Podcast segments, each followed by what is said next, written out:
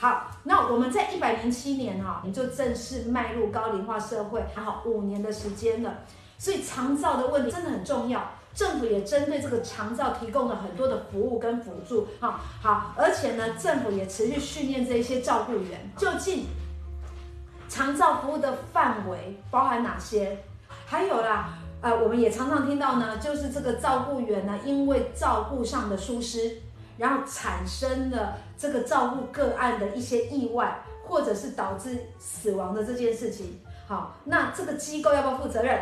照顾员要不要负责任？法律责任是什么？好，还有更重要、更重要的一件事情，就是说我们现在常常听到很多的安养信托跑出来喽，想要帮长者规划这个安养信托，或者是我自己也慢慢的步入这样子的一个年纪，那我想要提前规划，那我到底应该注意什么？怎么样做，对我们自己迈入这个高龄化呢，也越来越有保障。好，我们先讲一下，就是说长照政府有提供一些长照的服务啦。那现在有需要这些资源哦，可能就是你可以打这个长照的专线一九六六，跟或者是联络当地的这个长照管理的机构进行申请，或者是线上也可以申请。那第一个就是关于照护跟专业的这个服务嘛。好，那所以这个部分照护服务就是就日常的一些照顾啊，比如说包括说喂食啊，或者是。协助沐浴或洗头，或协同外出就医等等。啊，如果说专业服务，就是说有需要专业的医医医疗人员跟跟社工人员，比如说物理治疗师啊、职能治疗师等等，去提供个案的跟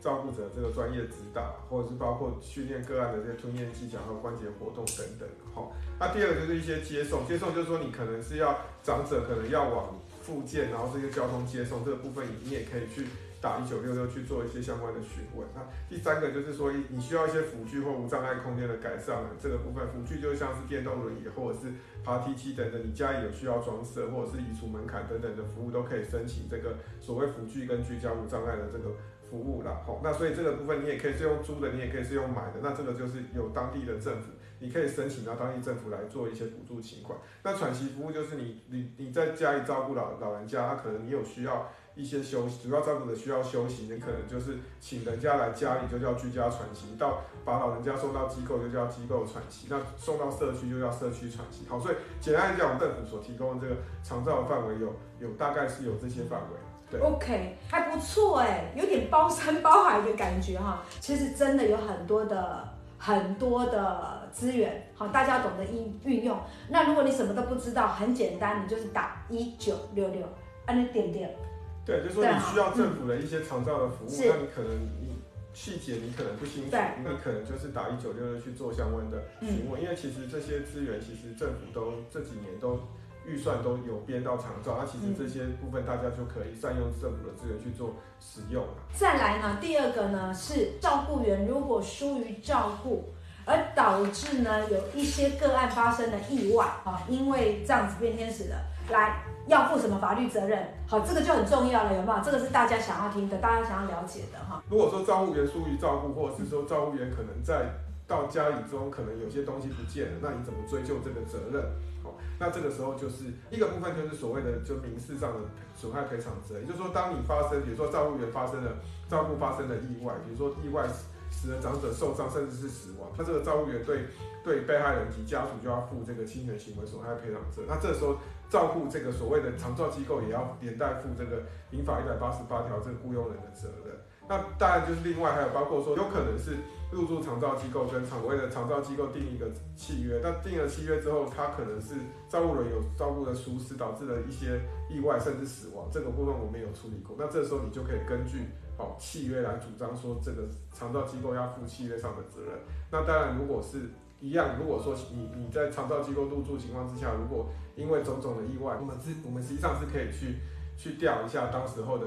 照护的记录，然后包括说监视器的状况，那这个时候就是属于刑事上的这个责任。那刑事上的这个责任就会涉及到说照顾人要必须要负担这个过失伤害。如果说这个长者过失还有过失致死罪的问题，好，那所以这个部分其实是我我觉得。慢慢慢慢这几年越越来越多关于说入住长照机构发生一些纠纷，因为其实这些长照机构现在有一些长照机构是确实有一些问题，就是他其实只要领政府的补助，所以他的所以大家在选长照中心的机构的时候要注意一下这个品质。尤其是现在，据我的处理的经验啊，嗯、很多长照机构现在长照机构是不能够随便在在所谓病房装这个监视器的。好，那所以说长者进到那边，如果照顾有有所疏失的时候呢，其实是你没有办法收证的。好，那所以这个部分可能就会回到你自己怎么样去去，如果你担心你的。你家里的老人家进去会被虐待或什么行为的时候，可能你就不能够仰赖说他们一定要装这个监视器，而是变成你自己要怎么去发生，要确认说你的长者有没有被虐待，甚至是说这个环境适不适合老人家生活，就是就是照顾的子女也要负担负起一定的责任。了解，可是安律师，我觉得这个有点。你知道吗？我觉得，因为可能为了隐私的问题，他不能装。可是这一些人可能有些是他是必须要被照顾的。所以如果真的发生争议的时候，如果你有一个，哎呦，那我们很多时候都说，哎，没关系，有录影，好不好？好，有监视器，好，那我们就可以都就可以来看。可是这个部分真的就会有一点争议，哎，好，对不对？因为你看哦，刚才安律师讲的就是。其实照顾员，哈，照顾员，如果你是自己过失，哈，疏于照顾而产生的个案的伤害甚至死亡的话，诶，民事跟刑事也都要负责哦。那机构负责人要不要负责？要负责，哈。我们刚才听到的就是这样，就是全部都要负责任的，哈，不是不要负责任的。所以讲到这个没有监视器，哈，安律师提醒大家，哈，真的要仔细挑好。好适合的这一个养护中心，或者是这一个护理之家、anyway 之类的，因为它是不能装监视器的，哈，所以这个真的要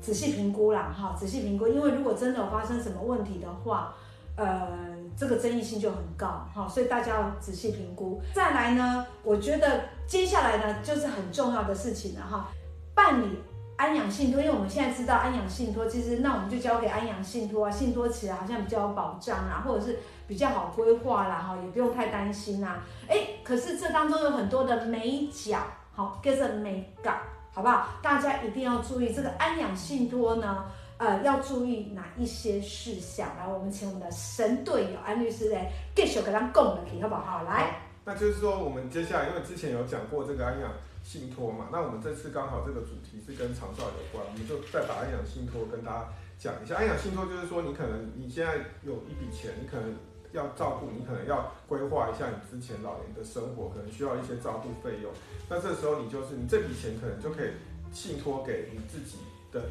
信任的银行或者是自己的亲友来未来来帮你做一些管理。那你就要预先去定一个安养信托，等到。真的发生了，说未来真的发生失智或失能的状况的情况之下呢，你就可以这笔钱你就可以交给你信任的人，或者是交给银行，好，帮依照你的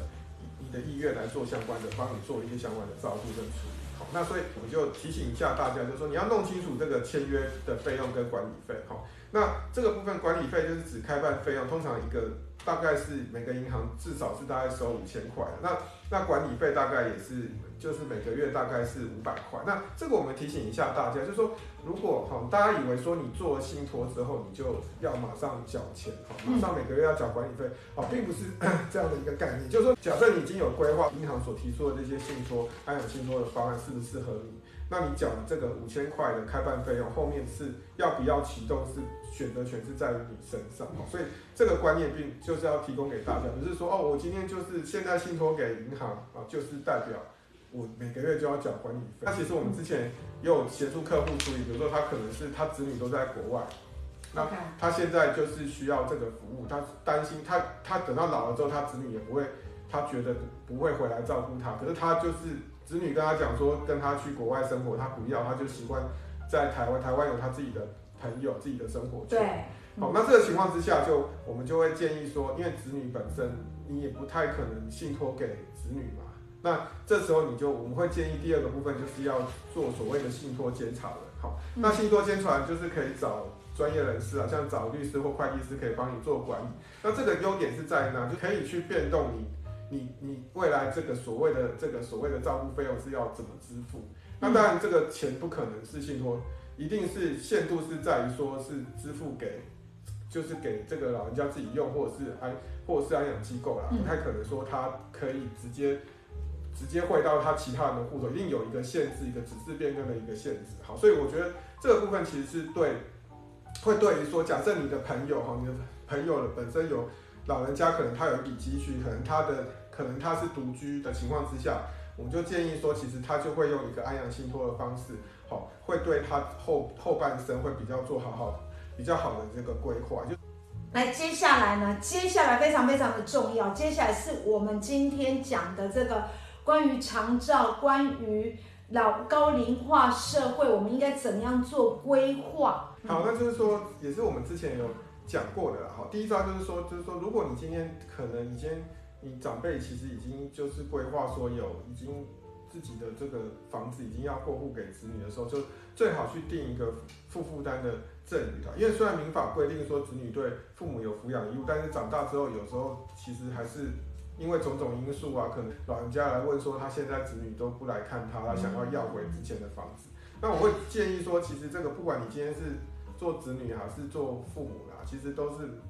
哪一天都可能面临到说，你现在做子女，有时候以后就会变成做父母，你也会遇到这个两难。那对，那这个情况之下，我会建议说，如果如果父母要给子女房子的时候，可能最好就是我们还是一直在推广，就是说，在这个契约上面，你制定说，比如说。哦，我今天给你房，但是你每个月要一定要回来看我哈几次，然后可能就是说，那我我给你这个老家，但是你要这个老家就是我可以住在里面终老。好，你如果这个都没有写，你等到以后，比如说你给你今天妈妈要给儿子房子，就儿子最后娶了媳妇之后，就他也不住在这边，然后结果他后面就后来发现说这个老家很值钱，就是就是跟你讲说，哎，你劝你说，哎，你不要住在这里，你你。可能住到哪里安养中心之类，你听了就会很难过。可是你房子已经给他了啊，就后面的种种状况之下，如果发生到你的老家，你连你最后栖身之所都会被你儿子卖掉的时候，其实你就会很很难去面对说这个事情到底要怎么处理。所以我们建议说说预防胜于治疗啦。所以就是说你最好是定一个约定，说要负负抚养义务的一个赠与会比较好一点哈。好，我跟你讲，讲到这个哈，这个就是你知道吗？这个就是锦囊妙计啊。紧接着呢，我来看第二招。来，第二招是什么？嗯，好，第二个就是说要订立这个所谓的安养信托，就是我们刚刚讲，就是说，嗯、就是我们在提在帮大家复习一下，安养信托就是委托人跟受托人，就是等于是委托人就可能是呃长辈可能跟受托人去订一个安养信托的一个契约嘛。那这个信契约约定说，这个老人家是受益人，未来就是保障老人家未来的生活。就是放在这个钱，就放在照顾跟医疗的这个目的，好，就是在迈入老年之前，就先定这个安养信托去分配这个财产的使用，去让老年生活有所保障。好，好，那再来还有第三招，对不对？好，就是说第三招就是说，呃，我们就是可以购买规划一下长照险的部分。就是说现在很多保险公司有推出说，因为高龄化社会来临，有推出一些长照险的一些一些险种，所以这部分就是说针对失智或失能的被照顾者去提供理赔的保障。好，所以就是说他他们会有一样都是会有一些量表来做出一些好去评估说到底有没有失智。那失能的话就是八四量表的部分，但是没有像是。就是说你要请请外佣那个巴氏量表这十个项目那么严格，它其实就是它会定一个六个项目，你都符合三项哈，包括包括说可能你是呃移动上面有困难了，或者是上厕所有困难哈，那或者是说你可能没有类似说你没有办法哈，没有办法自己好可能下床之类的种种种的状况之下，这这类似有很多六个项目可以去比较说，如果你有这个失能的状况之下，其实就是它会启动这个保险的理赔，就会看似要。就给你一笔钱，还是说每给每年给你一笔钱，好，去让你去规划说后面这个给你保险金去给你做后面的照顾的费用，好，所以这个险种其实是不分年龄，但是就是用专业医师去诊断确定之后，并过一段时间确认是符合长期照顾的状态，就能够申请。不过这个、这个长照险其实就是说，你要买长照险，你要注意说到底保障的范围是什么，那免责的项目是什么？有时候就是说，你除了长照险之外，还有所谓的所谓的重大疾病。好，重大疾病的保险也有包括失能险的部分。好，那这个这个部分其实就会有三种险种不一样的状况，所以就是要看各各自己的需求来看看说需要的这个照顾费用。否则这个部分未来现在少子化情况之下，其实就是说下一代可能要照顾老人家，他可能也没有不见得有这个能力去照顾，就变成说我们自己要预留这些自己要想想办法，先存存够这笔钱，为为自己的老年生活做规划。所以，其实这个购买长照险真的也是一个哦，大家一定要考虑进去的。好，那讲到长照险，诶，那安律师不对啊，我们现在不是那种保险公司都有推什么终身医疗险？那如果我已经有终身医疗险了，我还要买这个长照险吗？它有什么不一样呢？嗯，好，那这个。医疗险，呃，其实就是说，如果你买医疗险，就是实支实付嘛，就是你有住院，你有去医疗，去医院才要付钱。可是长照机构其实是针对我们刚刚讲失智失能，你需要一些照护的费用。那这个照护费用不是在所谓的就是终身医疗险这个范围啊。如果是照护费用的这个部分，你可能就需要另外再买长照险或。类长照险哦，甚至是失能险的部分来去做一些评估哦，这个部分才会去对你的生活，让你有照顾费用去过你的下半生的生活。OK，嗯，所以它是完全不一样。这样听起来，其实长照哈，未来呃长照险的购买呢，真的大家也要考虑进去哈，这个是给自己一个保障啊。所以经过安律师讲的这三个撇步啊，三个步骤呢，我相信大家今天呢，关于这一个就不用有。那个提早标题打的生不如死的这种这种想法了，我们不用那么灰色，好吧？因为我们提前规划了，我们的人生就是彩色的，所以真的还是要再重讲一次，你有神队友在你旁边，让你上天堂；如果你没有神队友，那只能下地狱了。好，OK，好的，我们很快的呢，就来请安律师快问快答，来，请问第一个。长照服务的范围有哪些？好，那就是政府提供的长照范围有包括照照顾跟专业服务，还有交通哈，交通接送跟辅具，以及这个居家的无障碍环境跟喘息服务这四种哈。所以如果有需要的话，可以拨打长照专线一九六六，或是联络当地的这个县市政府的这个长期照护的管理中心进行申请。好的，再来，如果是照顾员哈，疏于照顾导致个案它发生了意外甚至死亡。来，有什么法律责任，我们必须要负责。好，那就是说民事的部分，其实说这个根据民法一百八十一条第一项规定，照护人员要负侵权行为责任，但是照护长照的机构哦，这个部分也要负这个民法一百八十八条这个雇佣人责任。那刑事的责任部分，如果你今天是照护员本身，当然是会成立过失伤害或者是过失致死啊。那如果说是这个住到长照机构，那长照机构本身的管理有问题。它同样也会构成过失伤害跟所谓过失致死罪的这个问题。对，好，那第三个就是办理安养信托呢，我们应该要注意哪一些事项还要注意的？好，那安养信托就是说，你今天受托人哈，跟就是把钱给这个。这个信托人来管理，那管理就是主要这个钱就是花在这个老年人的这个照护跟医疗的部分。好，那这个部分安养信托你就是要注意一下，就是说签约的费用跟管理费是多少钱？那签约费用就是开办费用，就是只需要付一次，大约落在五千块左右。后者的话，后面所讲的这个管理费，就是当你启动之后，你每个月才要缴，那最低就是缴五千。所以先有确定你有需求的时候，可能去。你可以问一下银行有什么什么样的规划。那当然呢，问完之后呢，可能银行只是帮你管理钱，他没有办法帮你，只是说哦，你突然你现在是每个月要两三万，你后面要变到安养中心要变五六万，他没有办法帮你做这个事情。这时候你就要必须要找所谓的专业人士来当你的信托监察人。好，那比如说律师啊、会计师也可以帮你做管理。那管理的目的就是变更指示。再来，好，老年照顾费用叠对哈，来有三招我们一定要学的。来，请安律师。好，那老年照顾费用第一个部分就是说，哈，就是要跟，就是当你把房子要给子女的时候，你要跟最好跟子女定一个负负担证，就是负抚养义务的一个证，然后保障你自己可能未来老年生活有所依靠，不会说给了子女之后，你担心说你身上什么都没有。你定了赠与契约，你也可以说约定这个房子要自己使用，要自己出租。第二个就是说，我们刚刚提到，就是你在迈入老年之前订立一个安养信托，然后等到你的照顾费用可以做到最好的使用。好，确保你老人生活有有所保障。那你也要记得要去找信托监察，你要变更指示，要增加，帮你把关，说到底你的费用要支出到哪里，让你可以有有足够的这个，你这个钱可以花到最好的运用，而不是说等到最后花完之后，你再请子女再回来照顾你。那最后一个就是买长照险，就是说，当你现在没有足够的钱，你可能现在慢慢要存存到所谓的未来的照顾费用的时候，你也可以去购买长购买长照险，那你就要注意一下险种有没有符合你的需求。如果你说你没有长照险，觉得太贵，你可能就买到类长照险，可能特殊疾病你再去做这个照顾费用。那再来就是还有失能险，就是当你真正到失能的程度的时候，才去做才去做所谓启动所谓的找保险的理赔。